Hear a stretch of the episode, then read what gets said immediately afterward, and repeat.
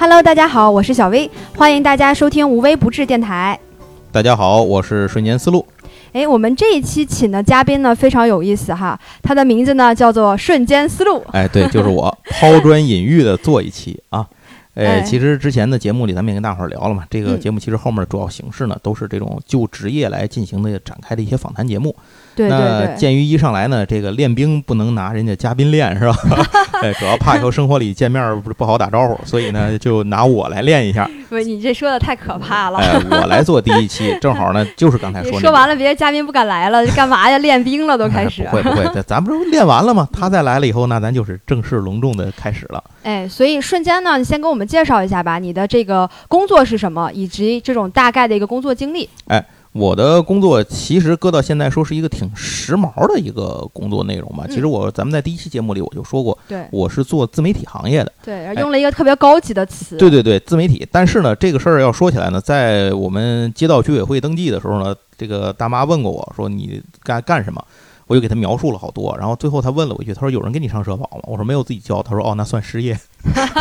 对对对，说一下那个特别高级的词叫什么？数字游民是吗？这个这个事儿啊，就数字游民这个事儿，其实我也是后来听到的一个词汇。我只是觉得这个词呢，跟我的生活方式很相像，就是它并不是一个职业，它是一种工作和生活混合在一起的方式。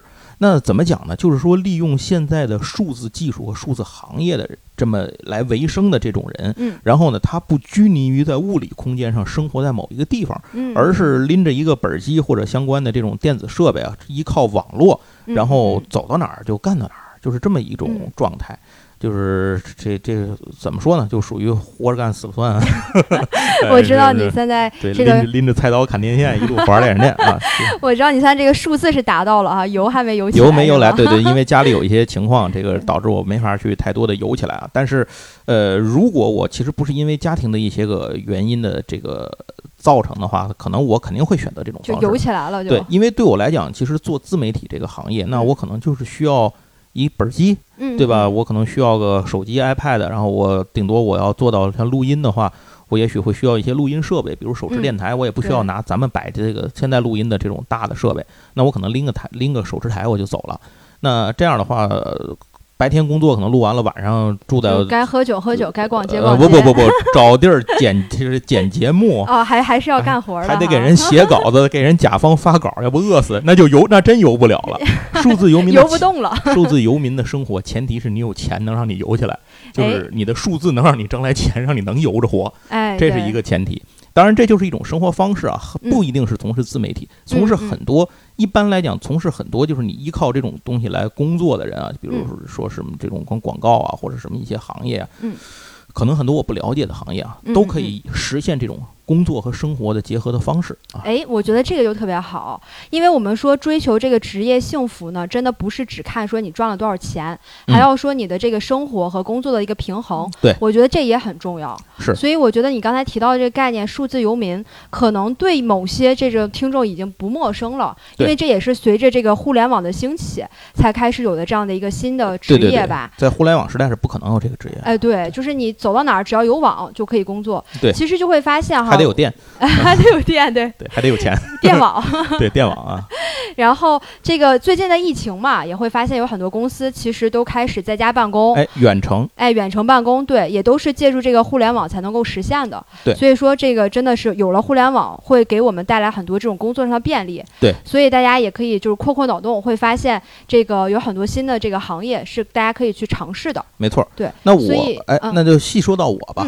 那我这个行业呢，就是我具体做的工作是这个自媒体嘛。嗯，对。那这个自媒体其实它又分成好多，就是说你是哪个领域的，因为你不可能说我什么都做，这个不太可能。自媒体一般都是相对比较垂直的嘛。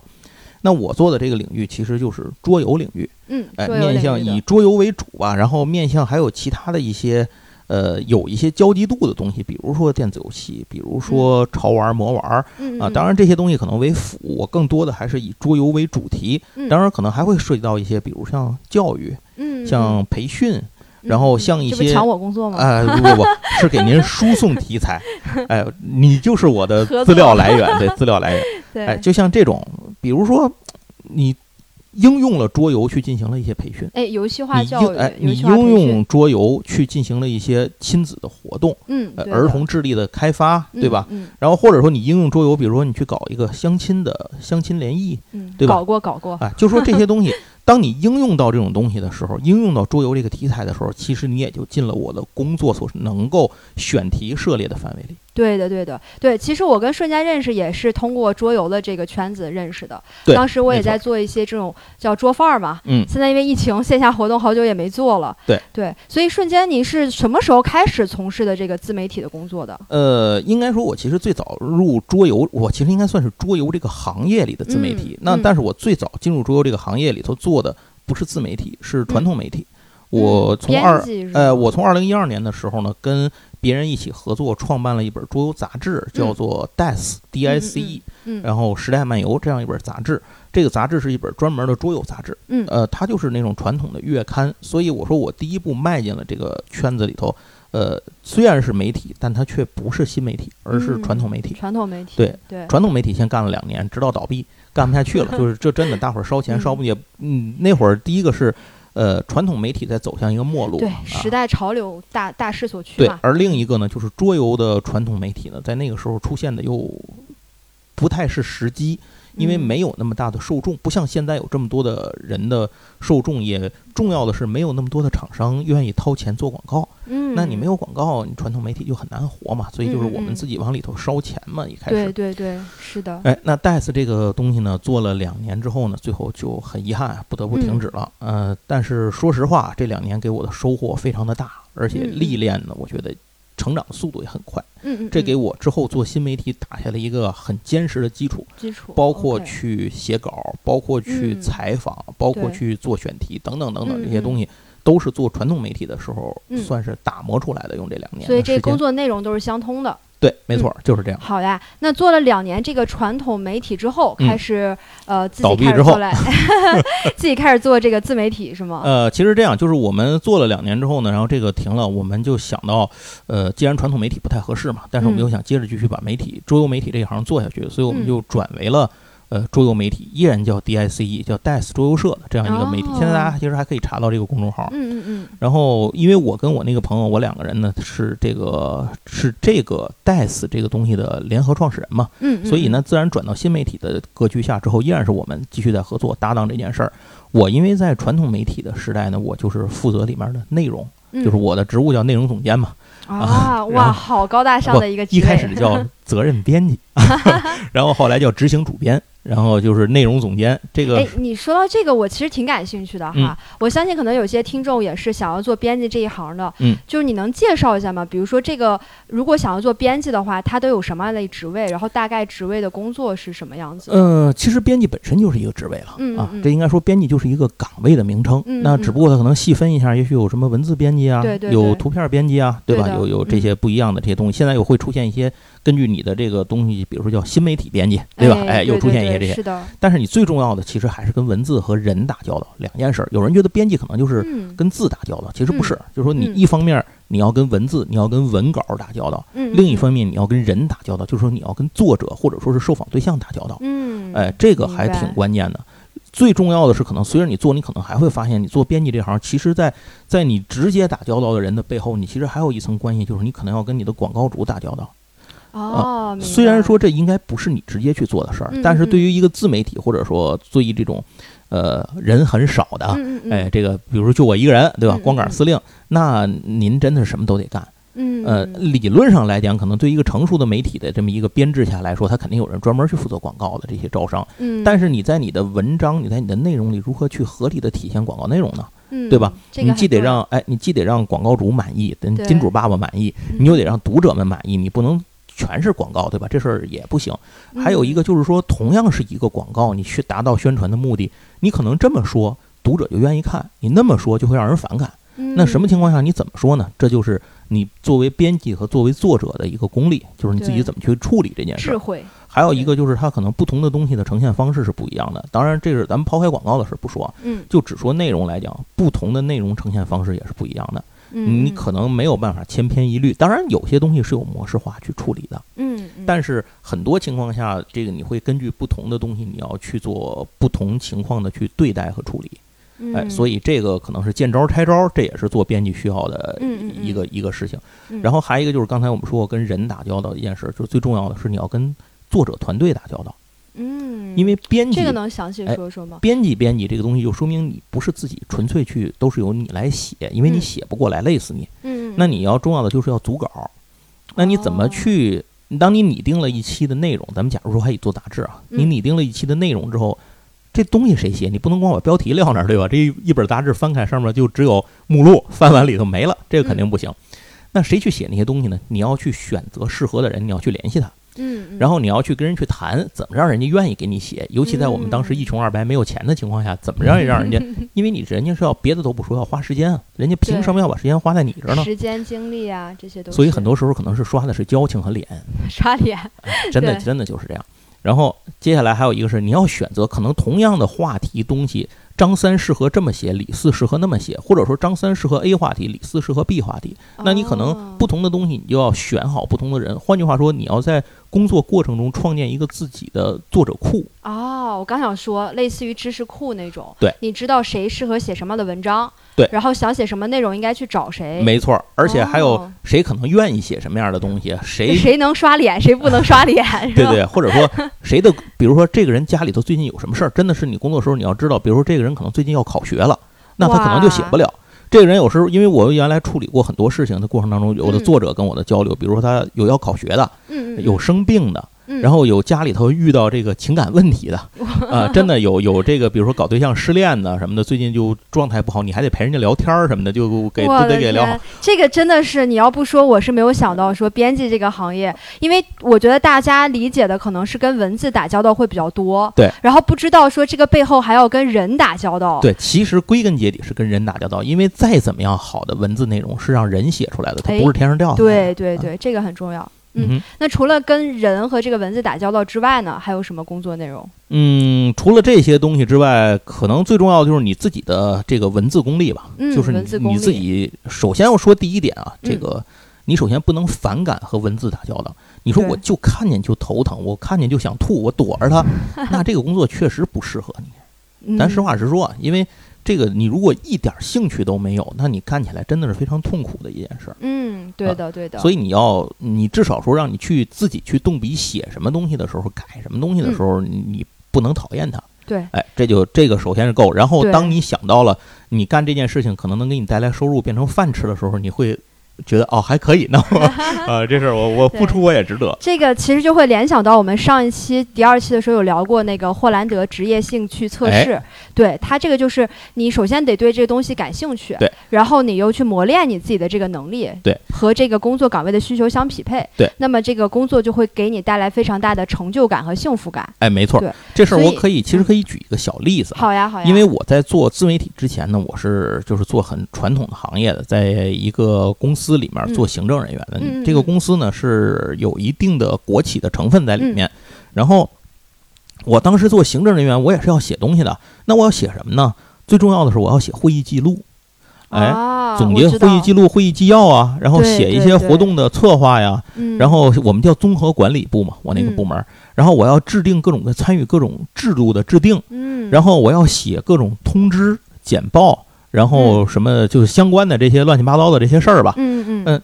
但是，你说那东西是写东西吗？它也是写东西，也是跟文字打交道。但我就一点都不喜欢，就我边写边难受。我唯一能让我动力把它写下去的原因是每月给我结账发工资，呃，就真的这是我唯一的动力。对，所以其实你刚才提到说做了很多这种写简报呀什么的，这个就比较像我们霍兰德代码里面的 C，就是事务型，然后就会跟这个文字什么的打交道。然后你说同样是跟文字打交道，那如果我是一个这种自媒体或者媒体的编辑，那可能你。在这个过程中，会多多少少会有 A 这种艺术型的感觉，嗯，会有创造性，可以把你自己的一些方式方法或者自己的思想通过文字表达出来。对对对，因为你写这种公务文书，你是不太能够创造什么的，这你创造的结果就是不行。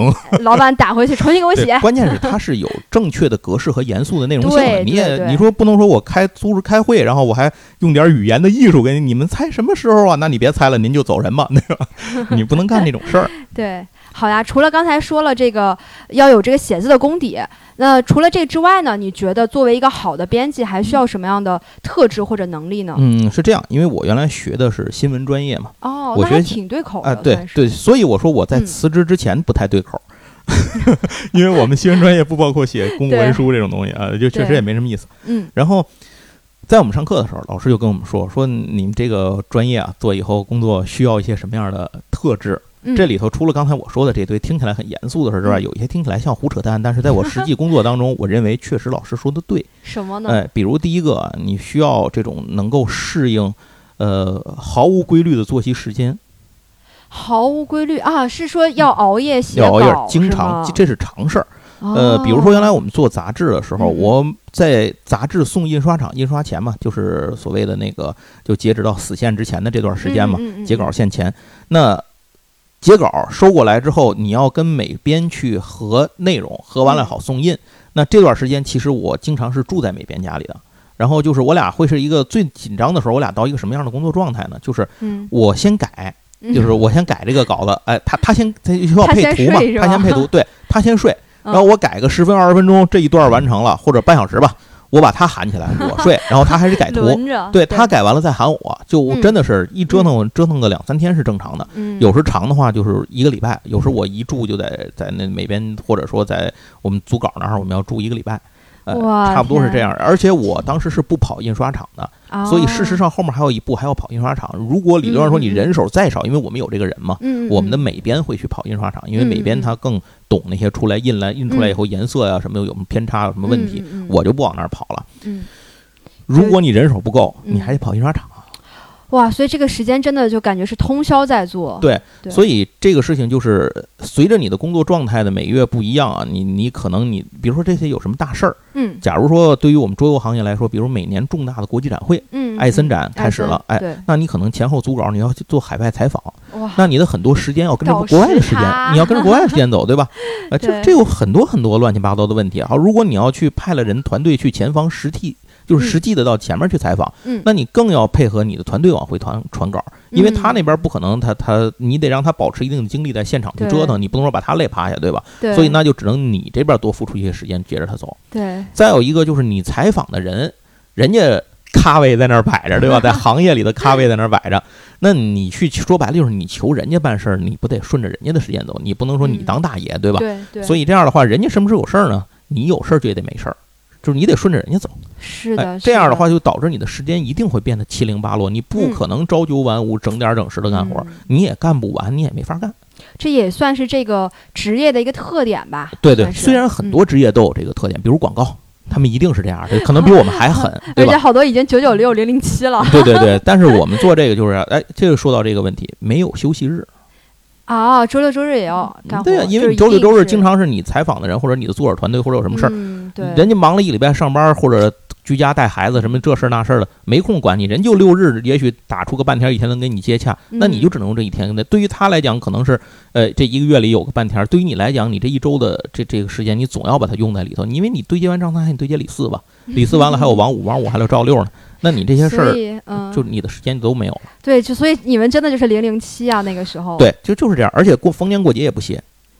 哇，所以我觉得你这个特质，就是所需要的这个能力，不仅仅说是这个时间上能适应，而且身体上也得适应，你得健康，身体。对，所以那会儿我身体后来越来越不好嘛，然后后来，呃，实体杂志不干了之后，我恢复了一段时间，然后大家开始做新媒体。嗯。那做新媒体之后，就会有一个更厉害的情况，就是我虽然每月没有那个死线那个情况去追着我了，嗯，但是我。每天几乎都要出内容，所以压力还很大。而且你作为新媒体，你不可能说到春节我歇一个礼拜不出，你一个礼拜不出，你就要流失多少关注量呢？对对。所以你还是要写东西。嗯。那也就是说，逢年过节对你来讲也没有什么意义了，就是你你该干活就干活，就这样。每天就是每周零零七，一年三百六十五。对，其实差不多就是这样。对，那除了这个之外呢，还有哪些你觉得是必备的特质或者能力呢？嗯，我觉得还有一个就是时间观念嘛。就是你非常要有自己的守时，或者说叫自我督促的执行能力。因为做自媒体这种事儿，这个自就是自己嘛，自己管自己，哎，自己管自己。嗯，你不管自己，也没人管你。反最终的结果会反映在你最后的收入上。嗯，对，这个很很实际。对对对，很现实。你你都不做，你这个停点，那个停点，这个延误点，那个带点工。然后那最后谁还找你去写东西，谁还找你去弄东西呢？那你也没有人关注，没有人看，那你最后不就不了了之，不就完蛋了？我觉得这个也就是我们最近说的特别火的一个叫做建立自己的一个自我形象嘛，自我形象管理嘛，也你要成为一个时间管理大师。要提那仨字儿了，对对 对，你就必须真的，你就必须得督促自己。我其实是一个很懒的人，我真的是一个很懒很懒的人。对对对，我觉得我是真没看出来你就是自己懒的这一点。对，因为除了工作之外，我就我就变懒了嘛。那就你的这个，呃，以我对你的了解，你的应该是呃每天都会更吧？呃，现在不是了，我现在自己做这个自媒体之后，我就发现。按照我，我是按照这个大家的收看的规律去制定了一些时间，比如六日没什么人看，那我就不写了。因为你写完之后，我给你你花了钱在我这儿登了文章啊。假如说我给你写了一篇文章，没什么人看，你也不高兴，对吧？你是有良心、有责任心的自媒体。对，就是一方面，这就是双赢嘛。就是一方面，我跟我会跟厂商说，嗯，这个原因；另一方面，没有厂，因为你不可能所有厂商找你写东西，你也不可能只写软文，对吧？因为我会写一些关于行业领域的一些东西和一些跨行业的东西，嗯嗯，比如一些采访或者一些一些行业发展状况什么的分析什么的，嗯，那这些东西的文章，同样我更不会放在六日去发，因为没有什么人看，大家都忙着。包括星期五，我一般都不更新。我下了班都去嗨了。哦，对，我其实给自己死定的更新时间是每周二、三、四。哦。那礼拜一和礼拜五是什么呢？礼拜一和礼拜五，第一，我想起来就更，有内容。经常想不起来是吗？哎，是。另一个呢是周一和周五我会更新那种叫做轻阅读。什么叫？图片多一点儿，文字少一点儿。比如说开箱看图说话。啊。第二个呢，就是我可能会放一些小故事。讲一些一些段子的事儿，让人看着一乐。嗯，哎，再有一个呢，有可能我会放一些什么呢？比如我们的电台节目、播客节目，我会配文章。那我可能会因为它的主打是听，而不是看，那个文章就是个导读。如果是这种导读性质的文章，我可能也会放在周一或周五，就一般是周一。通常情况下来讲，礼拜五的阅读量也不是太好。好，这个我学到了，我把我这个放。因为大家 不是大家不是那个什么，周五周末好容易等周末都出去浪了，是吧？浪。对，就就没有时间再去看。好呀，好呀。对，所以我们刚才聊了一下所要具备的这个特质和能力哈。那我们再倒回去，其实你跟我们分享了一下，你大概做这个工作，先从一个传统行业的这个主编开始做，嗯，然后做到现在是自媒体的，也算是一个编辑嘛。对，自媒体才真正是主编，因为因为小编也是我，主编也是我，高主编。对，光杆一个人。你说叫我高主编的都是这个，真的朋友抬爱，因为您要叫我这个高打杂，他其实也是我。所以你当时有想过吗？就是你当初选择去做这个编辑，嗯，你的初心或者说你当时为什么选择做这个？两个原因啊，第一个原因是我确实喜欢桌游这个领域这个行业，然后第二个就是我确实喜欢写东西文字这个东西，因为我在正式做杂志之前，我原来有给一个电子的杂志去业余时间写点稿子，嗯嗯，哎。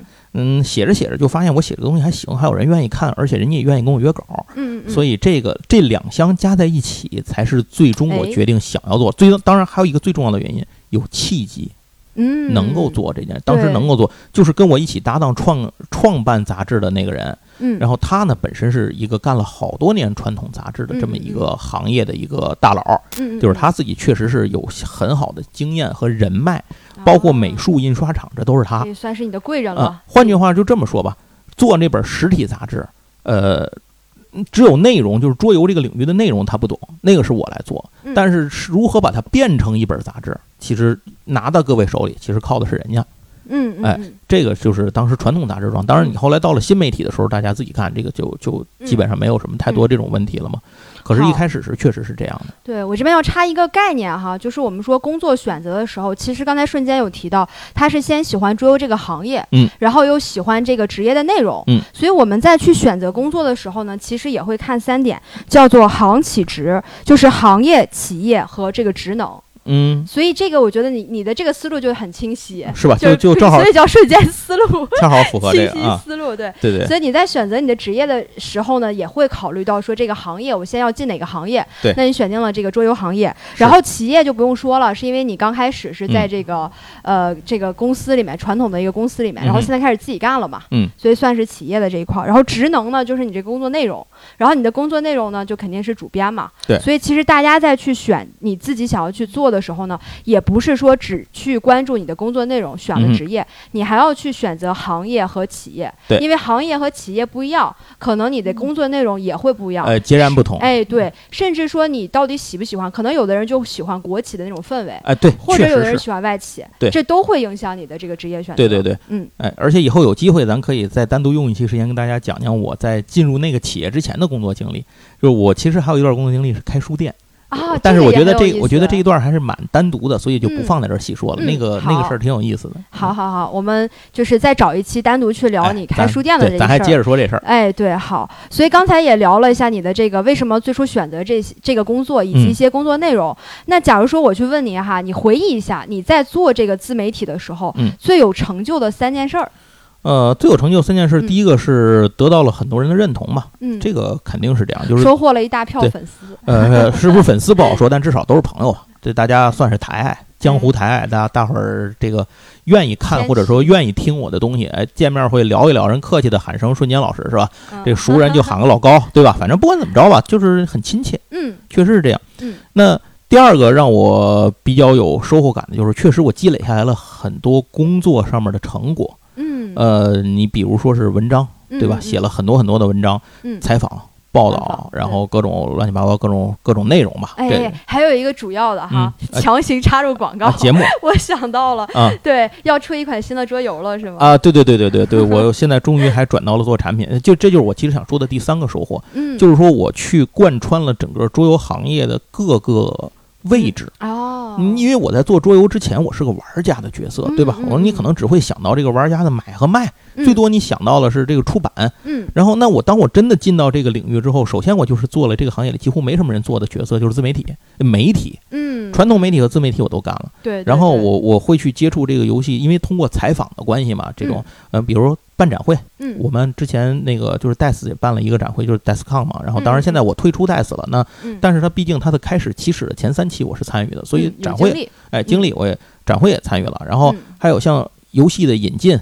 然后游戏的生产、游戏的设计，然后现在呢自己出游戏，到游戏的工厂的制作去采访跑工厂，通了这一条。对对，就是每一个环节，这个很多东西是在我做这行之前，跨进这行之前没想过这么多事儿，比如成本核算，对吧？生产周期、众筹怎么玩？国内的众筹、国外的众筹，对对对，乱七八糟这些事儿，呃，各种零零碎碎的好多事儿，可能没想到的，但它其实很关键。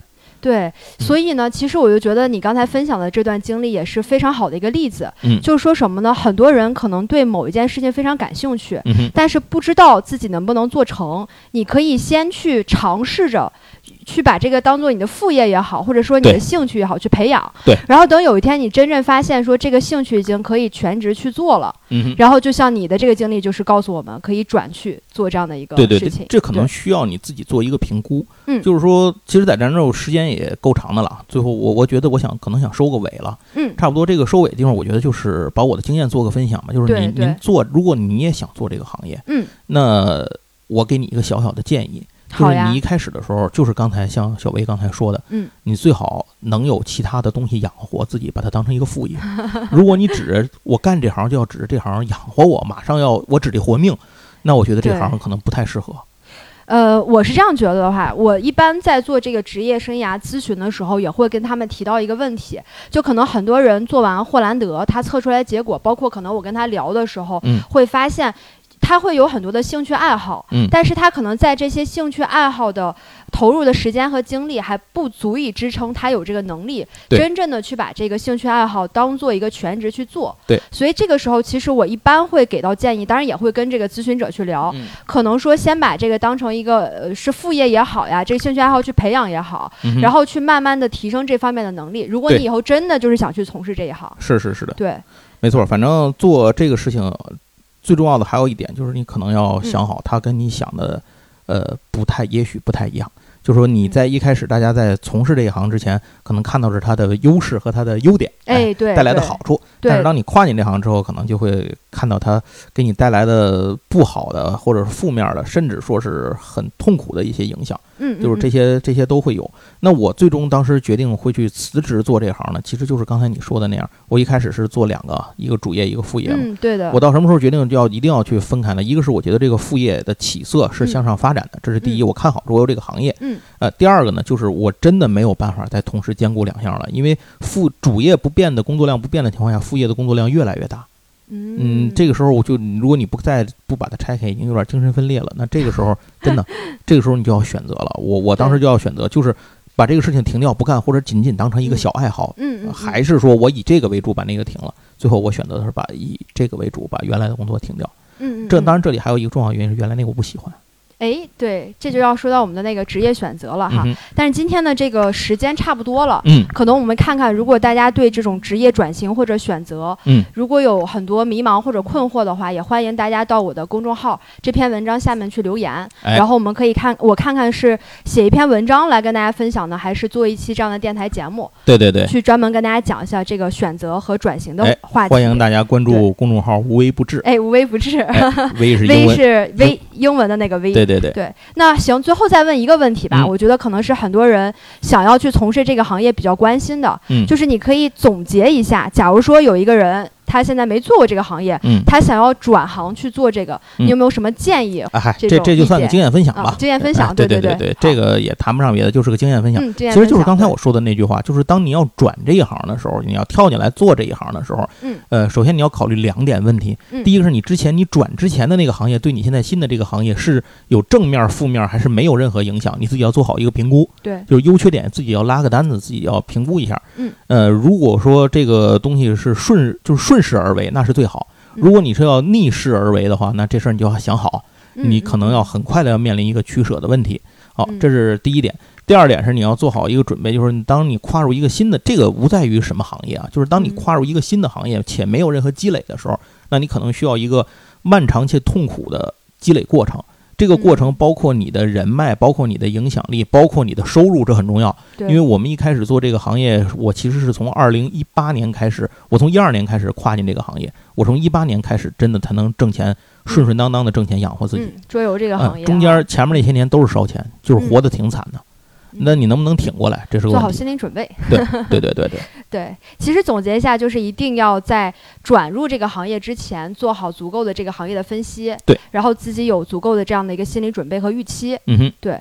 所以还想跟大家分享的一点就是，我们会做一些这种嘉宾的访谈和采访。但是这个我们节目中所聊到的这些呢，只是我们的节目和嘉宾的个人观点。嗯因为还是那句话，可能他的这个职业只是说这个行业里面的这个的职业内容。哎，没错。对，同样是编辑，你可能换了一个行业，那么编辑的这个内容、工作内容可能就不太一样，所以也是对大家一个参考。对对对，都是编辑，其实会差异，行业不一样啊，差异非常大。哎，对，所以不能说代表整个这个职业在市场上的一个情况。没错没错，仅代表桌游行业的新媒体编辑吧。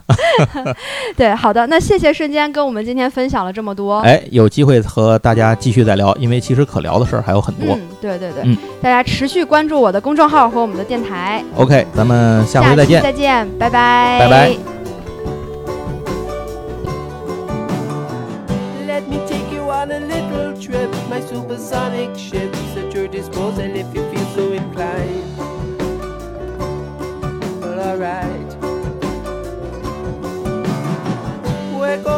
travel faster than light, so drop your overcoat tight and we'll go anywhere you want to decide.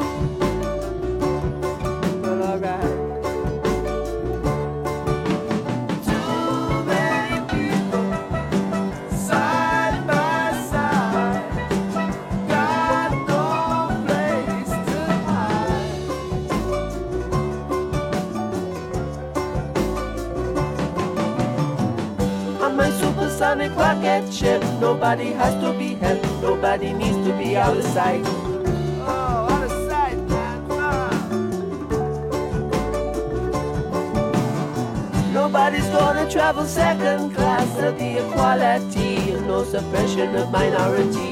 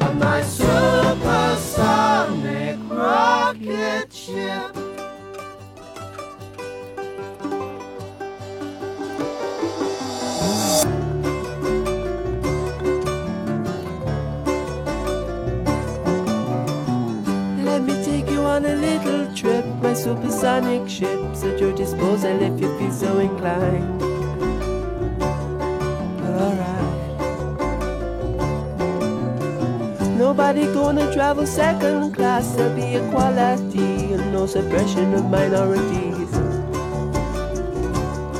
Well, alright. Let me take you on a little trip.